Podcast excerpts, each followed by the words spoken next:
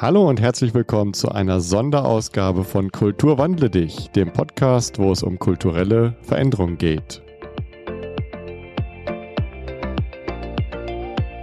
Mein Name ist Markus Schaper und heute bin ich nicht Host, sondern Gast. Und äh, die wunderbare Julia Bader wird uns äh, drei moderieren. Äh, drei, das ist Anja, Birgit und mich. Und mehr werdet ihr gleich erfahren. Die Sonderedition geht um die Zukunft der Arbeit unter dem Titel Brave New Work. Und damit äh, verabschiede ich mich schon aus dem Intro und übergebe an die Julia.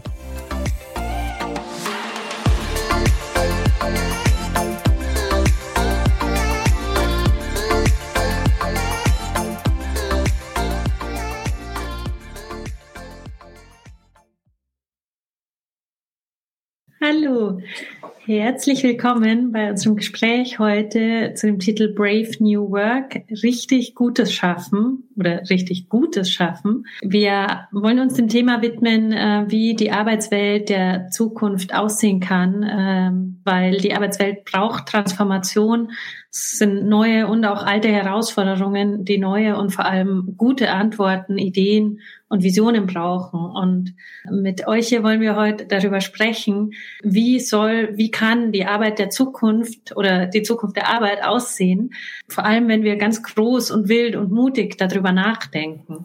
Und äh, dafür seid ihr drei einfach eine super Kombo, äh, um genau das zu tun. Ähm Heute sind hier Birgit Gebhardt, Markus Schaper und Anna Kaiser. Hallo, danke, dass ihr seid.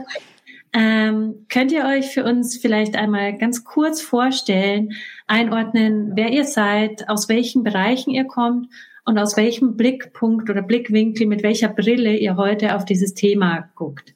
Ich würde sagen, ich gebe das Wort als erstes an Birgit. Ähm, ja, gerne. Vorstellen und eben so ein bisschen einordnen, mit wem wir es hier zu tun haben. Ja, hallo, ich bin Trendforscherin und beschäftige mich also insofern mit der Zukunft der Arbeitswelt inzwischen eigentlich schon zehn Jahre lang. Ich war vorher im Trendbüro Hamburg und habe dort die Trendforschung, das Handwerk praktisch direkt von Pribel Wippermann gelernt. Ähm, die Zukunft der Arbeit beschäftigt mich ähm, deswegen, äh, weil ich ganz gerne ähm, wissen möchte, ob wir immer noch in diesen Industriestandards verhaftet bleiben, die wir eigentlich mitgeschleppt haben, trotz digitaler Transformation und irgendwie nicht loswerden. Und mein mein Ansatz ist im Grunde mit Wissenschaftlern, äh, mit Pionieren, Startups und ähm, ja praktisch den neuen Denkern und Denkerinnen zu schauen, ob es vielleicht eher so eine humanzentrierte Arbeitswelt gibt. Das sind Studien, die ich verfasse und ähm, daran geht es praktisch darum, neue Perspektiven zu entwickeln auf die Arbeitswelt. Super, vielen Dank, Birgit. ähm, als nächstes würde ich Markus bitten, sich kurz vorzustellen. Ja, vielen Dank und hallo. Mein Name ist Markus Schaper. Und äh, ich war ganz lange Zeit lang ähm, Berater bei McKinsey und bei Accenture und auch CIO in verschiedenen DAX-Unternehmen. Und äh, habe jetzt all das hinter mir gelassen und mache einen Podcast über Unternehmenskultur, kulturwandeledich.de heißt der. Und kümmere mich aber auch um solche Themen, wie können Teams produktiver werden, wie kann die neue Arbeit aussehen, wie können wir jetzt die neuen Chancen auch nutzen, die ähm, post-Corona uns äh, erwachsen sind und freue mich auf die gemeinsamen Diskussionen jetzt. Klasse, danke Markus. Anna. Gerne. Hallo, ich bin die Anna. Ich bin Gründerin und Geschäftsführerin von Tanemploy. Und bei Tanemploy beschäftigen wir uns ja schon seit sehr vielen Jahren mit der Zukunft der Arbeit in unterschiedlichen Bereichen und auf unterschiedlichen Ebenen. Wir haben ja mit Tanemploy den perfekten Talentmarktplatz ins Leben gerufen, wo wir innerhalb der Firmen die Menschen vernetzen für Kollaborationsformen, für flexible Arbeitsmodellen, aber für Themen auch aller Art. Und vor paar Monaten sind wir Teil der Finem Family geworden, was wir absolut lieben und toll finden, weil Finem ist einfach der Weltmarktführer, wenn es darum geht, richtig, richtig eine gute Talent Management äh, ähm, zur Verfügung zu stellen. Die sind einfach top in dem, was sie tun. Und unser Talentmarktplatz hat da einfach perfekt ins Produkt gepasst, so dass wir auch unseren Kunden endlich die ganzheitliche äh, quasi Ebene abbilden können von der Bewerbung bis dann hin zur inneren Weiterentwicklung der Menschen in Organisationen. Und darum macht es total viel Spaß, jetzt noch tiefer in andere Bereiche auch einzutauchen. Und äh, freue mich einfach mega auf unser Gespräch gleich, weil es wird bestimmt auch super spannend für uns alle. klasse. ich freue mich auch schon. Ähm, ihr habt ja äh, jetzt gesagt, also ähm, aus den also die, die Bereiche, in die wir heute ein bisschen gucken könnten, sind eben so mit euren Hintergründen ähm, auch eben so die verschiedenen Arbeitsräume, Arbeitsmodelle, aber auch eben Prozessorganisation oder wie wir Teams organisieren. Und ähm, ich glaube, da werdet ihr euch jetzt thematisch sowieso gleich heiß laufen. Ihr habt ja äh, jeder, jeder schon viel erlebt, viele Erfahrungen gesammelt, auch in Transformationsfragen und eben in der Frage, wie äh, Transformation gelingen kann und wohin man sich überhaupt äh, transformieren möchte oder wollen sollte. Da würde ich jetzt einfach zum Start mal reinschmeißen, was bewegt euch denn am meisten zu diesem Thema? Wer möchte loslegen? Wer will beginnen? Ich meine, ich kann vielleicht mit einem Gedanken anfangen, den wir neulich auch in unserer Dreierrunde schon besprochen haben. Also für mich ist es natürlich total wichtig, immer wieder sich die Frage zu stellen, wie nutzen wir Technologien im Moment, dass sie uns in der Arbeitswelt so unterstützen, dass es wirklich was bringt, dass es bei den Menschen ankommt. Und das ist ja das Thema auch bei, bei Finem und bei Tanemploy, wo es ganz wichtig ist, hinzugucken, was haben wir für Möglichkeiten? Was, was können wir wirklich nutzen? Weil, Markus, bei unserem letzten Gespräch, ja, haben wir immer wieder gesagt, so, wir müssen eigentlich mutig sein, uns trauen, Dinge mhm. zu verändern.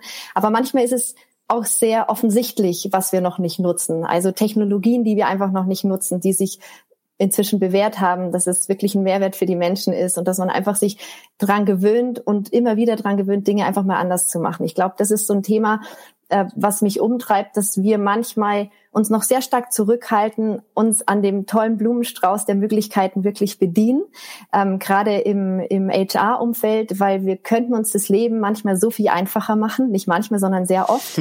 und es aber immer so manchmal der Anstupser fehlt, weil es gibt die Studien, es gibt die Datenlage, es gibt die Fakten, die dann irgendwie ein bestimmtes Thema bestärken oder aufzeigen, dass der, der Weg eigentlich der richtige ist. Und trotzdem fehlt es dann immer ganz oft, in der Praxis es umzusetzen. Aber es ist so wichtig, dass wir uns da einfach trauen. Ähm, es tut meistens auch nicht weh, aber da sind wir, glaube ich, wir drei, alle Verfechter, wie wir heute sind, zu sagen, einfach machen, uns ausprobieren. Die Möglichkeiten sind da. Und natürlich in, in unserem Bereich ganz stark auch getrieben, Technologie in Kombination mit den Menschen und so am Ende der Mehrwert, der dann ersichtlich wird. Mhm. Und wenn ich vielleicht darauf aufsetzen darf, ähm, ich glaube auch, dass wir ganz, ganz viele tolle Methoden, Tools, Konzepte auch haben. Die gibt's auch schon länger. Äh, das ist jetzt gar nichts komplett Neues, aber dass wir sie noch viel, viel, viel zu wenig nutzen. Und ähm, ich als sozusagen Führungskraft, jetzt bin ich hier ja der Executive in der Runde, ähm, nehme schon wahr, dass bei meinen Teams ganz, ganz häufig auch der Wunsch da ist, anders zu arbeiten und ähm, produktiver zu sein und äh, selbstbestimmter zu sein und ähnliches. Aber häufig entweder in der Unternehmenskultur irgendwas fehlt oder einfach auch der, ja tatsächlich der Mut innerhalb einer Firma nicht da ist, Dinge mal anders zu machen als gestern. Das ist ja unser unser Bias, den wir immer mit uns rumtragen. Eigentlich müssen wir morgen doch das machen, was wir gestern auch gemacht haben oder was wir heute auch gemacht haben. Ähm, so funktionieren ja Unternehmen. Und ähm, das ist natürlich genau der Bias, der uns daran hindert, manchmal auch Dinge anders zu machen. Und diesen kleinen Mut, äh, ab und zu mal diesen, diesen einen Schritt äh, mehr zu machen und woanders hinzukommen, ähm, das tät uns total gut. Und ich nehme immer wieder auch wahr und sehe, dass, dass Teams Faktor zwei und mehr produktiver werden und gleichzeitig auch motivierter sind, weil sie sehen, dass sie mehr schaffen und dass es mehr Spaß macht. Wir müssen es aber nur tun. Ja, genau, das stimmt.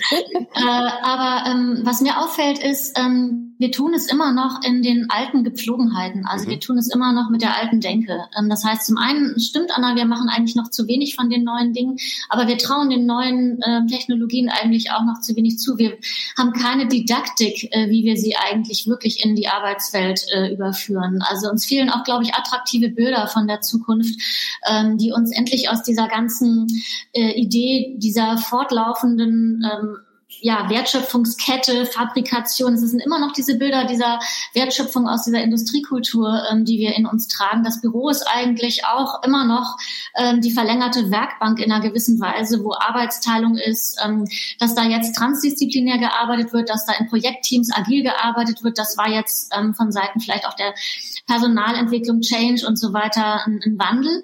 Aber trotzdem haben wir, finde ich, jetzt gerade gesehen mit dem ganzen hybriden Arbeiten, wo wir kapiert haben, wir können also wirklich auch von zu Hause und es funktioniert ähm, arbeiten sind wir aber trotzdem jetzt wieder hinter dem Bildschirm. Also fast ähm, dogmatisch unterwerfen wir uns wieder dieser Technologie, wie es früher war. Und ich hatte zwischendurch schon die Hoffnung, ja, wir können von diesem Bildschirmarbeitsplatz aufstehen, wir können im Spaziergang im Grünen verhandeln, wir können viel miteinander, viel menschlicher ähm, agieren. Wir können uns endlich mehr Gedanken machen, wie wir Menschen eigentlich lernen, wie wir unser Wissen ähm, liebend gern teilen, wie wir also auch emotional getriggert werden müssen durch unsere Umgebung, um eben besser arbeiten zu können. Und stattdessen sitzen wir wieder an diesem Bildschirmarbeitsplatz. Ähm, also fast noch schlimmer als ähm, vor Corona. Und das hat mich jetzt, also das wirft mich irgendwie schon, das, das deprimiert regelrecht, finde ich, das zu sehen. Ja, das stimmt. Das ist ein, ich glaube, ein ganz, ganz wichtiger Punkt, dass man jetzt im Zuge der Digitalisierung, die ja schon jetzt lange irgendwie voranschreitet, nicht einfach Dinge so machen, weil sie sich so entwickeln und einfach man ne, man lässt es so so gestehen, äh, geschehen, sondern dass wir uns immer wieder hinterfragen oder auch reflektieren, was gibt uns das für Möglichkeiten? Also du hast gerade, glaube ich, so schön gesagt, Birgit, gerade das Hybride oder Remote-Arbeiten bringt uns ja in ganz andere Möglichkeiten eigentlich. Wenn wir aber natürlich dann auf unbequemen Stühlen mit einer schlechten Haltung von einem viel kleineren Bildschirm acht Stunden zu Hause sitzen, ist es ja nicht unbedingt ein Gewinn, außer dass man es vielleicht besser irgendwie mit Themen zu Hause vereinbaren kann, aber für einen selber und für die Gesundheit vielleicht nicht. Und ich glaube, wichtig ist es, dass wir kombinieren, ja, dass wir die Möglichkeiten zusammenbringen, dass wir sagen, okay, wir haben jetzt vielleicht die Möglichkeit, auch mit dem Handy über eine gewisse in, in Telco uns einzuwählen, dabei einen Spaziergang zu machen, ja, irgendwie, wenn ich durch den Wald gehe oder ich kann mich anders einrichten, auch beim, im, beim Gehen, Arbeiten, beim Liegen, wie auch immer. Also, dass wir uns trauen, die Dinge und ich glaube, das ist ja so dein Thema, was mich immer so fasziniert, die Räume komplett neu denken, weil so wie wir Räume sehen und ich glaube, das sind Visionen und Bilder, die wir im Kopf haben und für uns kreieren, ganz wichtig oder auch Begrifflichkeiten werden unser Handeln beeinflussen, ja. Und ähm, ich glaube, es ist ein ganz, ganz wichtiger Punkt, der uns alle umtreibt, die Chancen und die Möglichkeiten nutzen. Wir haben zum Beispiel gerade, das will ich als Beispiel erwähnen, weil es einfach immer interessant ist, weil ich vorher gesagt habe, es gibt viele Daten und Fakten. FINEM bringt immer ein State of Candidate Experience Report raus jedes Jahr und hat jetzt eine European Edition gemacht zum ersten Mal, wo wir die 100 größten europäischen Unternehmen gescannt haben, wie die denn so die Candidate Experience überhaupt handeln, also die Leute, die sich bewerben wollen bei den Firmen. Und wir haben herausgefunden, dass die wirklich die meisten Karriereseiten ein Desaster sind. Das heißt, Menschen verbringen unglaublich viel Zeit, den richtigen Job zu finden. Der richtig, dass der richtige Job vorgeschlagen wird, dass wir die Daten, die wir dann von den Leuten auch eh haben, ja, nicht nutzen, um den Customized die richtigen Sachen vorzuschlagen. Und ich, ich sage dieses Beispiel, Technologie als Zeitsparer ist so wichtig. Also wie schaffen wir es auf allen Ebenen, Technologie so zu nutzen, dass wir mehr Zeit haben, mhm. zu leben, zu, zu tun, was immer wir tun wollen. Und ich glaube, also das ist so mein Herzensthema ganz stark zu sagen, ich will nicht durch Technologie noch mehr Zeit am Computer sitzen, sondern ich will durch smarte Technologie das Credo Work Smarter instead of harder unterstützen. Und so die Parallele, glaube ich, Birgit, zu deinem Thema mit, wie schaffen wir Räume, die uns kreativ irgendwie beeinflussen und anders arbeiten lassen. Ne? Ja, das ist ja auch ähm, jetzt eine Riesenchance, finde ich, nach, äh, nach Covid. Wir haben jetzt gezeigt, wir können Bildschirmarbeitsplätze gut nutzen. Das eignet sich aber nicht für alles. Wir merken eben auch, dass uns die Menschen fehlen, so die richtigen Menschen in gemeinsamen Orten, ähm, gemeinsam über Probleme nachzudenken oder einfach mal einen Kaffee zu trinken und äh, ein bisschen zu erzählen, vielleicht von zu Hause, aber auch von der Arbeit. Und ich glaube, das ist das, was wir jetzt gelernt haben. Wir wissen, wie früher die äh, Arbeit war, wo man eigentlich jeden Tag im Office war. Wir wissen, wie zwischendurch die Arbeit war, wo man jeden Tag im Homeoffice war.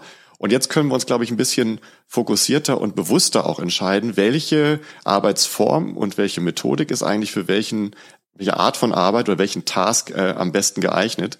Und das, das würde ich mir wünschen, dass jedes Team sich einfach mal hinsetzt äh, und, und das für sich tut. Ich kann vielleicht auch ein Beispiel bringen. Äh, wir hatten ein größeres Projekt, wo, wo es zwei, drei ganz, ganz wichtige Experten gab, die wirklich ähm, von allen Leuten ständig angefragt wurden. Und ähm, beide ähm, Extremsituationen waren nicht hilfreich. In der Extremsituation, wo alle im Office waren, standen da ständig Leute am Schreibtisch und die Experten konnten gar nicht ihren Job machen. Die konnten immer nur Fragen beantworten, aber sie hatten ja auch noch einen, einen Hauptjob sozusagen zu erledigen. Ähm, was aber auch nicht geholfen hat, ist dann tatsächlich, dass alle ins Homeoffice gegangen sind. Da konnten sie vielleicht ein bisschen besser ihre Zeit einteilen und das, was sie zu tun hatten, auch fertig bringen. Aber an vielen Stellen ist eine Erklärung eben dann auch viel besser, wenn man sie mal am Flipchart machen kann und wenn man dann interaktiv mhm. In einem Raum gemeinsam äh, an sowas arbeiten kann. Und das fangen wir jetzt an, gerade ganz bewusst anders zu machen, dass wir Tage haben, wo wir bewusst ins Büro kommen und sagen, und das sind die Tage der Interaktion, da machen wir Problem Solving, da machen wir Relationship Building, da machen wir Fun und so weiter. Und da gibt's aber auch, ähm, ich sag mal, Stillarbeitstage, wo es wirklich darum geht, auch konzentriert mal eine Stunde oder zwei an einem Thema arbeiten zu können und das einfach auch wegzuschaffen. Aber Birgit, das ist jetzt die spannende Frage, die wir uns auch gestellt haben. Wird das irgendwie mit den Büros von heute so gehen oder muss man die alle umgestalten? Na, die sind ja schon eine Weile dabei, sie umzugestalten, hin auf diese aktivitätsbasierten Flächen, ähm, wo du eben transdisziplinär zusammenarbeitest. Sie haben eigentlich schon, würde ich mal sagen, seit ich jetzt seit zehn Jahren, mindestens seit fünf Jahren ist dieser Wohlfühltrend im Büro angekommen. Also, wo es darum geht, den Büro als Begegnungsort zu begreifen, wo man auch kapiert hat, ich muss auch ähm, dem Stress entgegenwirken, indem ich eine angenehme Arbeitsatmosphäre schaffe, indem ich die Bereitschaft der Leute, sich hier wohlzufühlen und miteinander was schaffen zu wollen, eben auch ähm, emotional triggert. Also da ist schon einiges passiert, aber das wird jetzt nicht reichen. Also Begegnungsort ähm, ist toll, war nötig fürs Büro, aber reicht nicht, um die Leute, die jetzt kapiert haben, aber wohlfühlen zu Hause, ist immer noch am besten, äh, wieder praktisch äh, in die in die Arbeitsstätten zu bringen. Das größte Argument ist irgendwie die Wegzeit, die die Leute davon abhält, ins Büro zu kommen. Die Kollegen vermissen sie nämlich auch und sie merken schon auch, dass es da eine andere Energie ist wenn man zusammen auf so einer Fläche in einem Raum ist, als wenn man jetzt sich so wie wir uns äh, unterhält. Das, das weiß man. Also eine, eine physische Präsenz spricht einfach unsere mindestens fünf Sinne unserer sechs Sinne an. Und insofern ähm, sind wir da viel mehr drin und im Hier und Jetzt. Also unser Körper justiert praktisch uns ja die ganze Zeit und gibt uns diese Orientierung als Signal, ja, so bist du jetzt, das ist gut für dich, das ist schlecht für dich. Also so, man ist die ganze Zeit im Grunde am Bewerten der Umgebung und das ist für eine Lernumgebung auch wichtig, weil man die Aufmerksamkeit dann in einer gewissen Weise auch erhöht.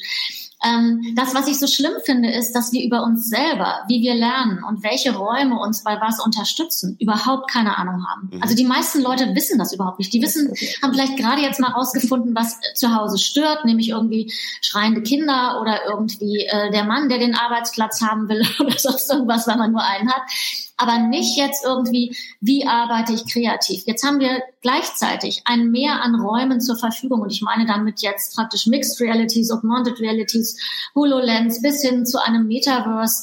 Also wir haben die ersten, ähm, ich schreibe die Studien für den Industrieverband Büro und Arbeitswelt, da sind auch die ersten, die Gaming-Sessel herstellen. Und ähm, ich möchte mir jetzt nicht unbedingt ein Büro vorstellen als wie so eine Legebatterie, wo wir alle in Gaming-Sesseln sind, so wie bei den E-Sports-Veranstaltungen. Wobei das vielleicht äh, in so einem E-Sport-Feeling auch schon wieder energetisch und cool sein kann. Kann ich mir, das kann ich mir vorstellen.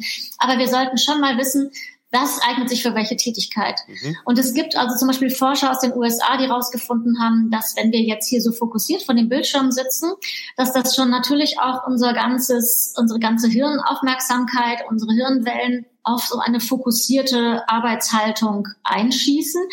Und das bedeutet letzten Endes dann auch, ähm, dass ich jetzt nicht so gut hier kreativ arbeiten kann, weil da brauche ich eigentlich eher auch ein bisschen Ablenkung, da muss der Blick mal wandern, da brauche ich Alpha-Wellen mehr im Gehirn, ein bisschen ins Tagträumen kommen. Das habe ich nicht, wenn ich mich schon so fokussiert auf so einen Bildschirm richte. Und solche kleinen ja, Wissenshäppchen, äh, ähm, die fehlen einfach. Und die müssten wir wissen, denn dann wüssten wir auch, warum wir ins Büro kommen oder warum wir eben nicht ins Büro kommen. Dann wüssten wir auch, welche Orte wir wie im Büro aufsuchen weil da ist man ja auch nicht mehr nur noch bei dem Open Space, wo man so Workbenches durchmetert und sagt, ja, kannst du sitzen, wo du willst. Wir erhöhen jetzt die Desk Sharing äh, such dir deinen Platz im Buchungssystem, sind eh alle gleich. Also da ist man eigentlich schon runter. Man hat zwar jetzt Desk Sharing eingeführt, weil meistens, also viele, ich habe es jetzt auch gesehen, teilweise sind ähm, ein Drittel der Fläche gar nicht mehr da kommen die Leute gar nicht mehr, dann macht es auch keinen Sinn, unter Nachhaltigkeitsaspekten das vorzuhalten. Und für die, die dann kommen, es, sieht es noch leerer aus. Also insofern ist es schon so, aber es gilt da auch eine neue Vielfalt zu erzeugen. Nur um diese Vielfalt zu nutzen, muss ich wissen, was ich wo am besten machen kann. Mhm. Was ich da jetzt von euch allen dreien raushöre, ist so einerseits, es sind da eben ähm, bei euch jetzt Ideen und Ziele und Vorstellungen. Ihr sagt allerdings auch, die Realität ist total weit davon entfernt und es wäre gar nicht so schwierig. Also es gibt schon viele viele Prinzipien, Ideen, ähm, funktionierende Ansätze. Was äh, denkt ihr denn, was, was fehlt da oder wie kann das gelingen? Also ich glaube, ein wichtiger Punkt ist, dass Leute wirklich ins Erleben kommen. Also das, was gerade Birgit auch beschrieben hat, mhm. viele wissen ja gar nicht, wie sie gut arbeiten können. Und man muss die Möglichkeit haben, das überhaupt zu fühlen und zu spüren. Ja, das, dasselbe ist bei unserem Thema mit Technologie. Wenn wenn ein User merkt, warum und wozu er ein bestimmtes Software-Tool nutzt, weil es was bringt oder ihr, dann ist, dann ist dieser Effekt davon, wow, es unterstützt mich, mhm. es hilft mir bei meiner Arbeit, es hilft mir bei meinen persönlichen Zielen, ja, bei meinen Interessen und äh, meinen Plänen. Und ich glaube, es ist wichtig, dass wir Erlebnisräume schaffen auf allen Ebenen. Also nicht nur was das, die Büroräume betrifft, ja, oder die Arbeitsorte, wie die gestaltet sind, sondern auch, wie wir Tools nutzen, wie wir mhm. Kollaborationen organisieren, wie wir arbeiten, weil nur durch dieses Erleben werden wir einen nachhaltigen Kulturwandel erleben, weil nur das wird sich weiterentwickeln. Wir können noch so viel in, in der Theorie, nur weil ich es vorhin angesprochen habe, mit Daten, Fakten arbeiten und so ist es und jetzt machen wir eine Transformation in die und in jene Richtung. Aber wenn, wenn wir Menschen nicht ins Erleben kommen und ein Gefühl dafür kriegen, was ist mit meinem Leben macht oder mit mir persönlich, dann wird sich nichts verändern. Und das ist wichtig, dass wir das, glaube ich, immer, immer im Blick behalten bei allem, was wir tun. Und da ist natürlich auch äh, Reflexion gefragt, aber vor allem sich trauen, Dinge mhm. zu tun und auszuprobieren. Also ich kann noch so viel Räume planen. Wenn ich sie nicht ausprobiere und schaue, was, was zu mir oder zu uns passt, ja. habe ich nichts davon. Ja, ich kann noch so viel über digitale Transformation lesen und lernen, bevor ich mich nicht einfach traue, meine Tools auszuprobieren und zu gucken, äh, wird sich nichts verändern oder werde ich keine Erkenntnis erlangen. Und das ist ein ganz wichtiger Punkt. Ja, also Daten, Fakten erleben, das mag ich. Das ist ein schön, schöner Dreiklang. Äh, ja, aber das ist ja auch eine ganz wichtige Vorbildfunktion von Führungskräften, äh, dass sie einfach auch dieses Erleben möglich machen. Ähm, ich glaube, an vielen Stellen hat man die Sorge als Mitarbeiter on the ground, dass wenn man jetzt mal Sachen anders macht, dass das irgendwie kritisch beäugt wird. Dass man sagt, warum machst du Sachen anders? War das vorher nicht gut? Haben wir vorher äh, Sachen falsch gemacht? Es kann auch das Gegenteil natürlich bewirken, aber ich kann mal so ein kleines Beispiel nennen. Wir hatten vor ein paar Jahren mal so ein Team, das hat sich so ein Kanban-Board gegeben, da waren die ganzen Post-its drauf mit den, mit den wöchentlichen Aktivitäten und da waren 50 Stück drauf. Und ich habe dann irgendwann mal die besucht und gefragt, diese 50, schafft ihr das alles in einer Woche? Und sagen, nö, die hängen da auch schon seit vielen Wochen. Wir, kommen da auch kaum voran. Sag ich, ja, aber ist das nicht, wäre es nicht schöner, wenn man auch Sachen mal abschließen könnte? Ja, ja, auf jeden Fall.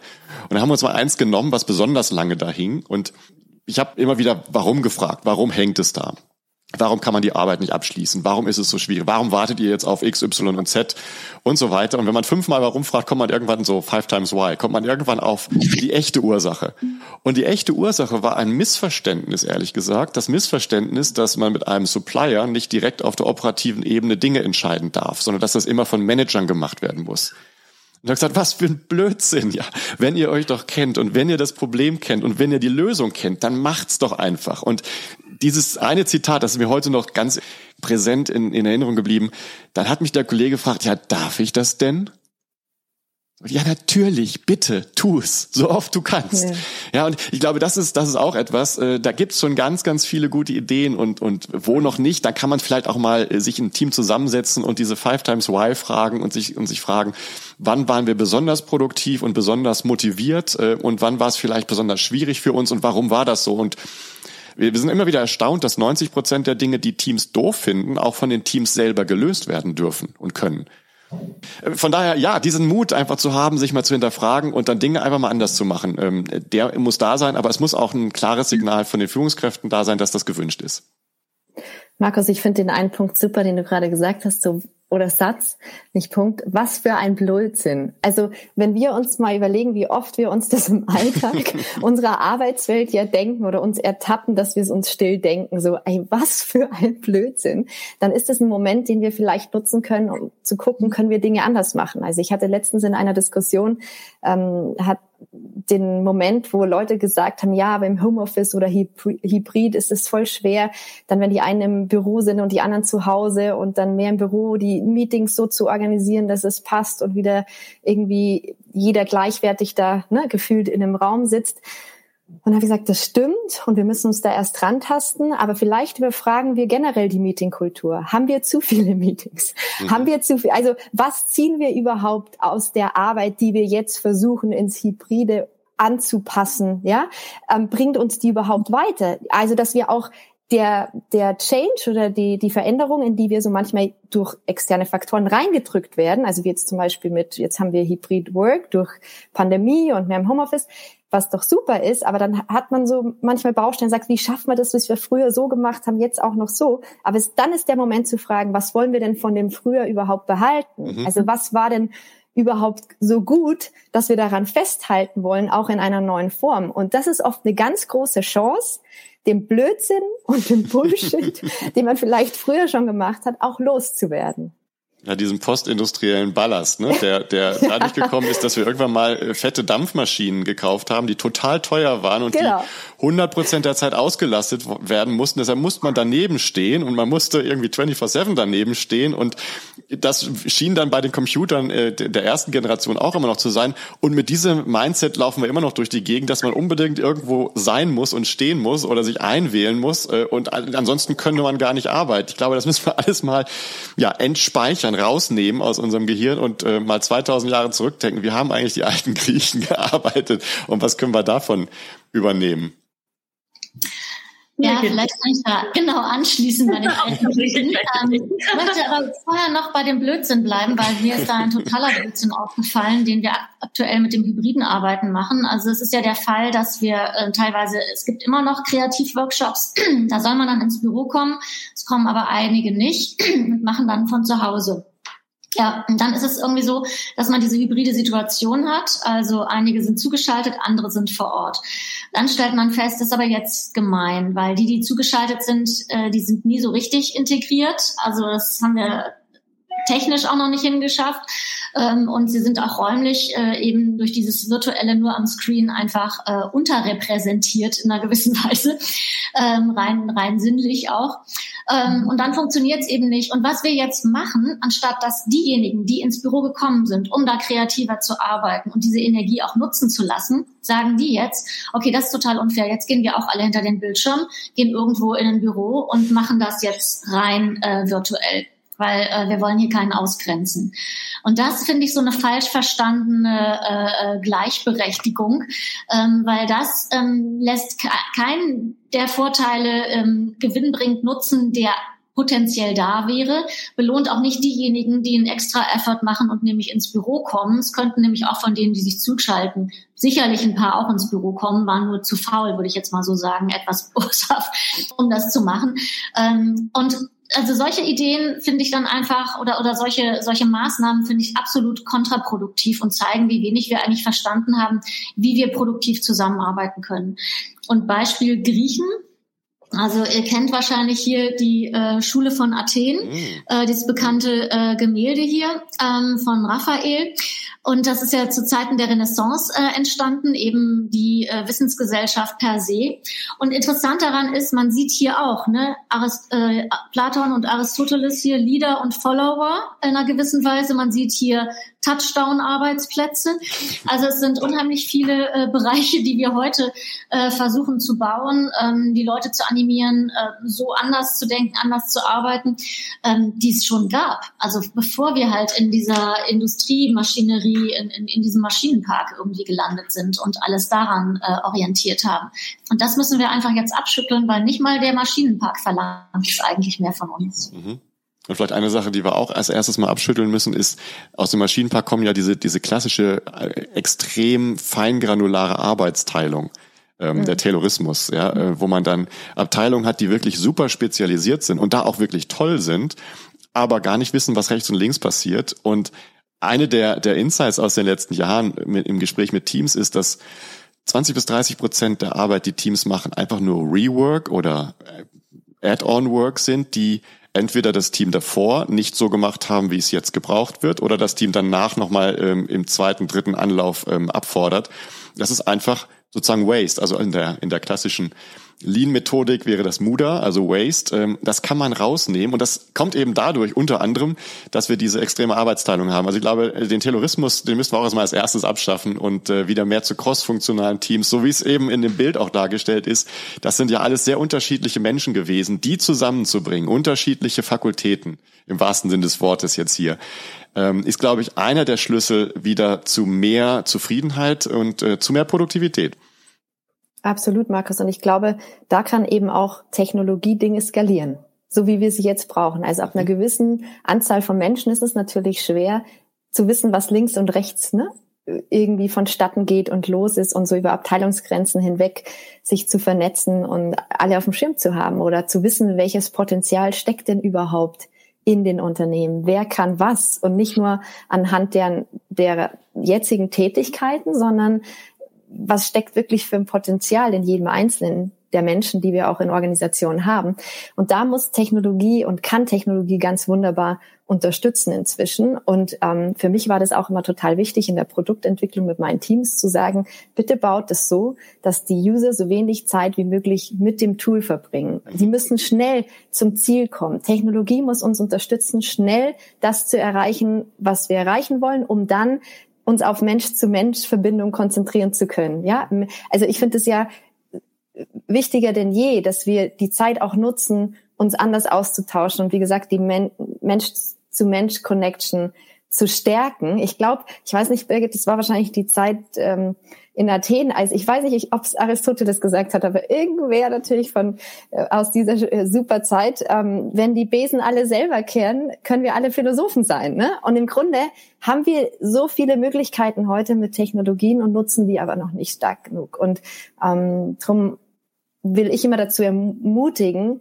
ist nicht die, also nicht zu kompliziert auch oft zu denken. Wir tendieren ja oft dazu in so Transformationsprozessen, den Transformationsprozess so, wie soll ich sagen, kompliziert auszuarbeiten, mhm. dass bis wir fertig sind mit der Planung, das Ziel obsolet ist, weil sich die Zeiten so schnell ändern und drehen, ja? ja? Und das können wir nicht mehr, sondern wir müssen anfangen zu gucken, auszuprobieren, zu schauen, was passt, was passt nicht. Und um sowas schneller rauszufinden, kommt eben ganz oft Technologie ins Spiel. Aber dann können wir auch schneller Menschen in diese oder uns alle so in Erlebnisräume begeben, wo wir uns auch selber besser kennenlernen, um am Ende ein besseres, äh, vernetzteres, ganzheitliches Bild überhaupt zu schaffen. Ähm, würdest du dann oder würdet ihr dann sagen, wenn sich über die ganze Planerei der Transformation und das äh, zu überlegen, was wie wo wann wie gemacht wird und Rumentscheiderei, dass äh, wenn wenn darüber dann das Ziel obsolet geworden ist, sind die Ziele dann zu klein? Also sind die zu mhm. zu wenig weit vorne, zu wenig groß gedacht? Und wenn welche Ziele könnten oder was, was kann, was würdet ihr sozusagen als Ziel setzen, um zu sagen, da hinzukommen, da ist jetzt der einzelne Schritt auf dem Weg jetzt nicht die relevanteste aller Fragen, weil, weil jeder Schritt besser ist als keiner. Ähm, wenn das Ziel zu nah vor einem ist, dann kann man sich natürlich ein bisschen auf dem Weg verlieren, wenn das Ziel weiter weg ist. Also würdet ihr da zustimmen und welche Ziele würdet ihr da sehen? Ja, Ziele kann man ja verschiedenen ähm, Zeithorizonten sich äh, anschauen. Es gibt sicherlich immer strategische Ziele und die sollten natürlich nicht nach äh, der Planungsphase einer Transformation schon obsolet sein, ähm, sondern für mindestens mal drei, eher so fünf plus Jahre auch gelten. Aber danach kann man sich das natürlich auch runterbrechen in den drei Jahres, zwei Jahres, ein Jahres, vielleicht auch Monats- oder sogar Wochenrhythmus.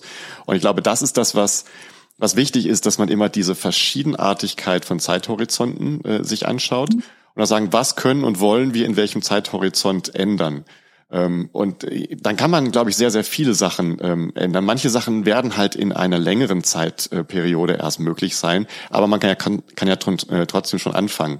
Ich wollte aber noch mal einen Hinweis oder eine weiß nicht, ob ich widerspreche, ähm, das Thema Technologie kann da helfen. Ich würde das Wort kann da nochmal ganz äh, deutlich unterstreichen, weil a, fool with a tool is still a fool. Ja, also das, ich glaube, das, das erste muss schon sein, sich zu überlegen, wie wollen wir arbeiten, was machen wir jetzt besser und und dann kann tatsächlich Technologie total helfen, sag mal, die administrativen Aufwände und sozusagen das Organisieren drumherum viel zu vereinfachen. Also wie viel einfacher ist es tatsächlich, Terminfindung mit einem Tool zu machen, statt sich ständig E-Mails oder sonst was hin und her zu schreiben? Absolut gesehen. Aber werde ich kreativ durch ein Tool? Nee, erstmal nicht. Ähm, werde ich irgendwie, kriege ich bessere Arbeitsbeziehungen zu meinen Kollegen durch Tools? Auch nicht.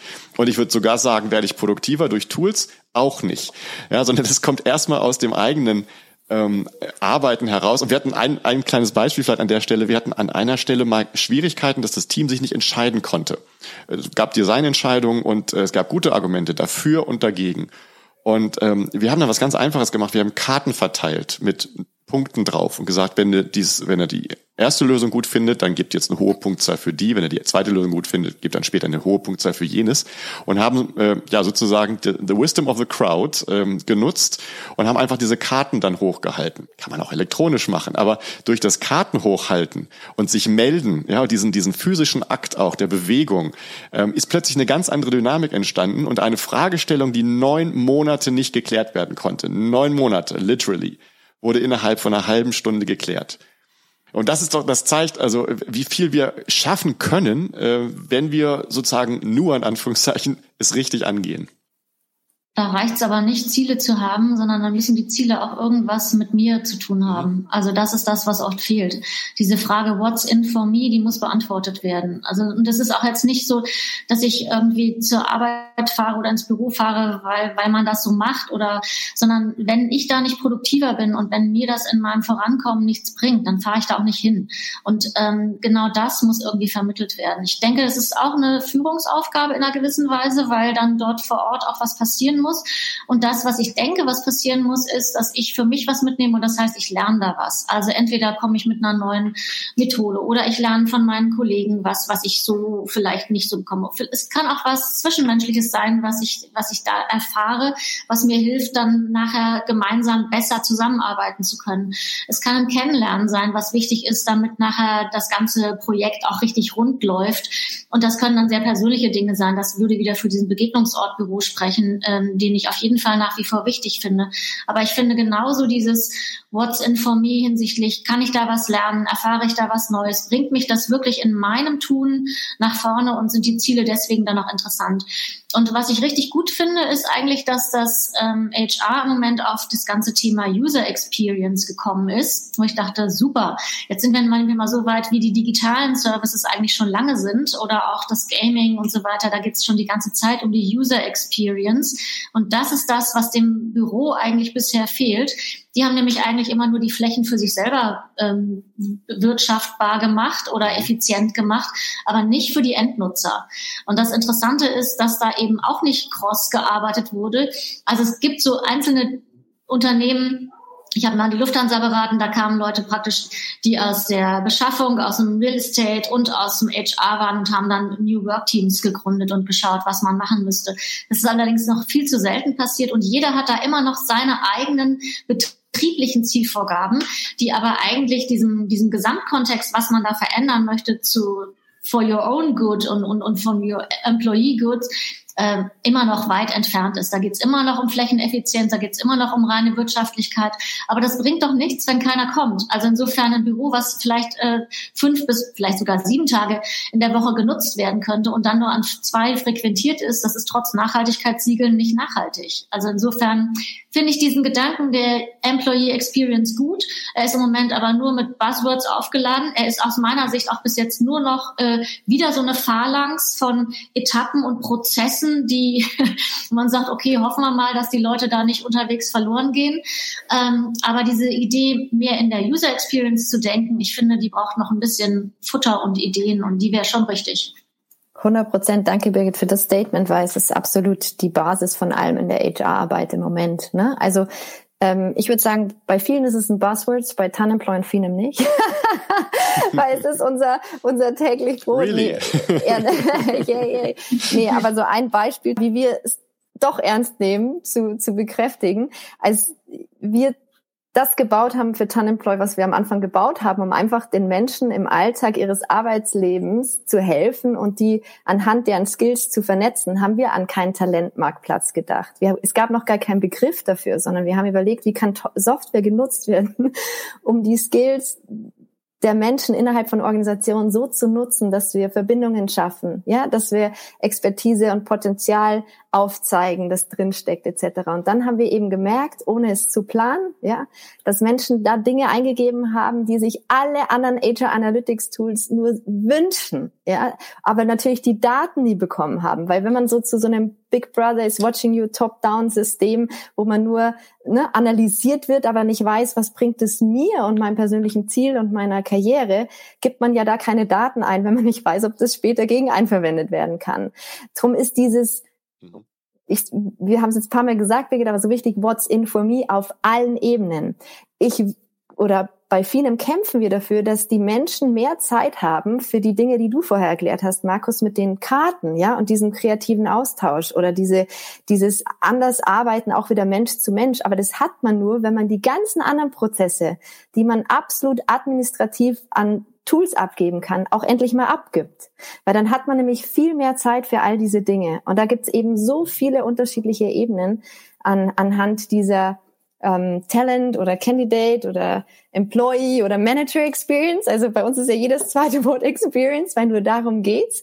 Aber es ist sehr, sehr wichtig, dass wir das sehen und sagen, nicht, wenn wir das nämlich nicht nutzen, dann fehlt uns die Zeit an anderer Stelle und dann sind wir einfach nur überfordert, weil wir ständig nur mehr machen und schlecht vernetzt sind, viel zu viele Tools, die nicht gut kombiniert sind, nutzen und dann ähm, uns die Zeit auf allen Ebenen fehlt. Das ist super wichtig. Und ich glaube, HR, es kommt jetzt ein Umdenken, weil man spürt, man hat anders gar keine Chance mehr. Also die ganze Arbeit in den Firmen und den, den Druck, den wir spüren, das wird sich so verändern, dass ich mir sicher bin, Markus, dass diese Tools, weil du es vorher erklärt hast oder beschrieben hast, die nicht Produktivität fördern und die nicht wirklich was bringen, die gibt's bald nicht mehr. Ja, die werden wir nämlich einfach nicht mehr nutzen. Ja. und ich find's auch gut. Ich traue keinem einzigen Tool nach, was es nicht mehr gibt auf dem Markt, das nicht gut funktioniert. Und darum ist es so wichtig, dass wir uns auf die Themen konzentrieren, die funktionieren und die skalieren. Du hast eben was sehr, sehr Spannendes äh, gesagt. Das äh, treibt mich auch um nämlich die Skills besser einzusetzen. Ähm, das eine ist ja, wie arbeiten wir als Team zusammen und da kann man ganz sicher ganz, ganz viel optimieren und auch glücklicher werden. Aber wenn man tatsächlich einen Purpose äh, mit sich herumführt und sagt, ich möchte, weiß nicht, die grüne ähm, Wirtschaft vorankurbeln oder ich möchte Technologie-Freak in, in der Technologie XY sein, dann ist es ja manchmal so, dass du deine Expertise und dein, dein Purpose sozusagen gar nicht in deiner Rolle unbedingt immer 100 Prozent einbringen kannst. Und ich frage mich auch, werden diese, die, die Rollen und die, die Jobs einfach auch ein bisschen fluider und ein bisschen flexibler? Der sagt, ich, ich bin Technologiefachmann für etwas und möchte 30 Prozent meiner Zeit beim Energieversorger arbeiten und 20 Prozent bei einer Airline und ähm, nochmal 30 Prozent irgendwie ähm, Free Floating sein. Ähm, ich frage mich, glaubt ihr, dass so, so Arbeitsmodelle oder Arbeitszeitmodelle mit mehreren ähm, Employern und mehreren Beschäftigungsverhältnissen ähm, in der Zukunft mehr äh, passieren werden? Also ich muss ehrlich sagen, ich, ich denke total viele Dinge, die wahrscheinlich super verrückt wirken. Es ist alles möglich und es kann alles sein. Ich glaube, auch die letzten zwei Jahre Pandemie haben uns gezeigt, es sind Dinge passiert, die wir uns nie hätten vorstellen können.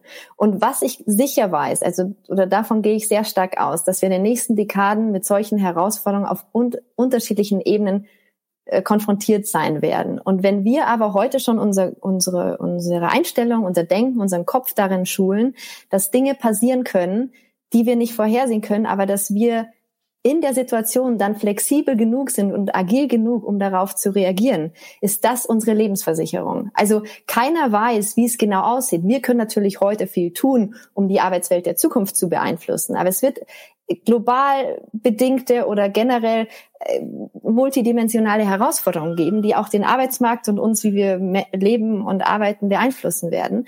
Und darum glaube ich, ist es aber wichtig, weil die Hürden bei allen Themen und allen Transformationen sind ähm, sind im Kopf. und den, den müssen wir, den müssen wir schulen und da müssen wir flexibler werden, dass wir darauf reagieren können, weil wir wissen nicht, was kommt. Müssen wir einen Ball fangen? Müssen wir eine Stange fangen? Müssen wir, was kommt auf uns zu? Die Visionen dürfen nie klein sein, die müssen verrückt sein, sodass die Leute oh, schon ja. gefühlt Angst davor haben. das sind gute Worte. Markus Birgit, habt ihr das, weil wir langsam zum Ende kommen, habt ihr da noch was ähm, aus eurer Sicht hinzuzufügen? Was ist aus eurer Sicht so das, was es braucht? Was, was ist der Appell an die, die hier zuhören, die vielleicht äh, vor einem Transformationsprozess oder einer Aufgabe stehen?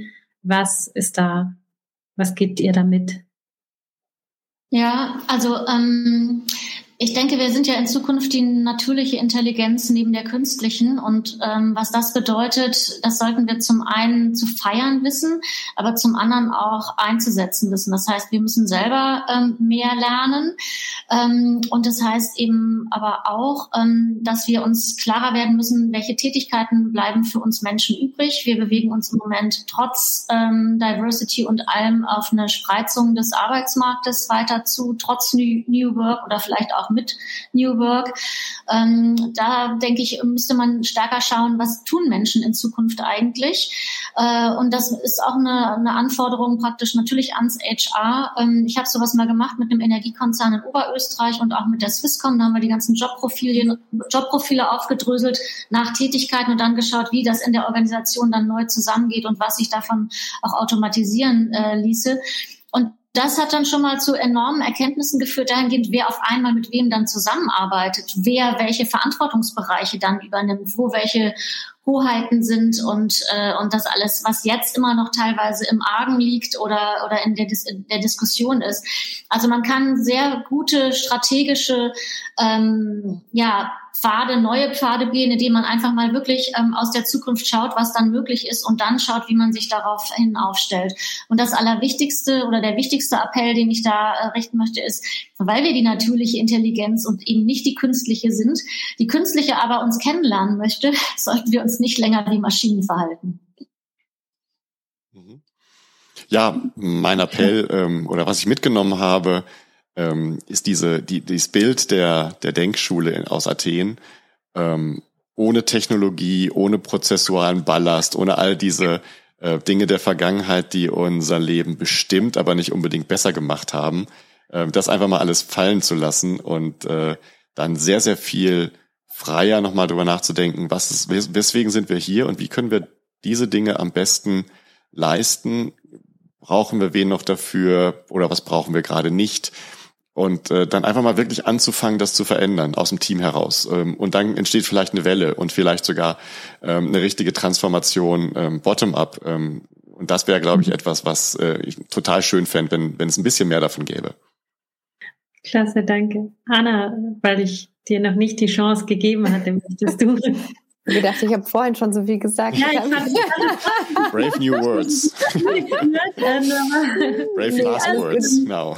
Nein, ich finde es ganz, ich schließe mich einfach Birgit und Markus in dem Fall wirklich an. Ähm, es ist einfach wichtig, dass wir jetzt die Chancen nutzen, die wir haben. Und es gibt so, so viele tolle Beispiele, ähm, wie es andere machen. Und man muss nicht immer alles neu erfinden. Man kann auch Dinge mal nachmachen, ja, wenn sie funktionieren. Und wichtig ist einfach, äh, trotz aller Herausforderungen, die wir haben, optimistisch in die Zukunft zu gucken und zu sagen, hey, wir kriegen das gemeinsam hin. Birgit hat das so schön gesagt die natürliche Intelligenz und die künstliche, wenn das mal ein richtig schöner Match und eine Symbiose wird, dann ist, ist es fantastisch. Vielen Dank irgendwie die Zeit ist verflogen. Es ist ein, wahnsinnig spannendes Gespräch und ich habe das Gefühl, wir könnten so noch eineinhalb Stunden oder fünf weitermachen. ähm, geht jetzt leider nicht. Ähm, es gibt einfach so viel Stoff zum weiter nachdenken. Es gäbe noch so viel nachzufragen, zu besprechen, Ideen zu spinnen, zu visionieren. Ähm, wenn hier jetzt da draußen ZuhörerInnen sind, die dazu irgendwie Fragen haben, wenn ihr Anregungen habt, wenn ihr da was weiter irgendwie in den, in den Ring schmeißen wollt, könnt ihr euch immer bei, bei Birgit, Markus oder bei, bei Finem melden zum Austauschen. Also hier auf LinkedIn wahrscheinlich drunter oder keine Ahnung, ähm, wo ihr da kommentieren könnt ähm, und einfach dieses Gespräch fortsetzen, weil es einfach ja wichtig ist und auch, und auch einfach unvermeidlich. Deswegen ähm, hier nochmal der Aufruf an all jene, die hier nicht mitdiskutieren konnten. Es gibt ja diese Tools, in denen man das tun kann. Fühlt euch herzlich eingeladen. Ähm, euch dreien auch allerherzlichsten Dank für die vielen Impulse, die vielen ähm, Ansätze hier und das spannende Gespräch. Genau. Sehr gerne. Danke euch. Alles Gute. Danke. Tschüss. Gut. Tschüss. Tschüss. Tschüss.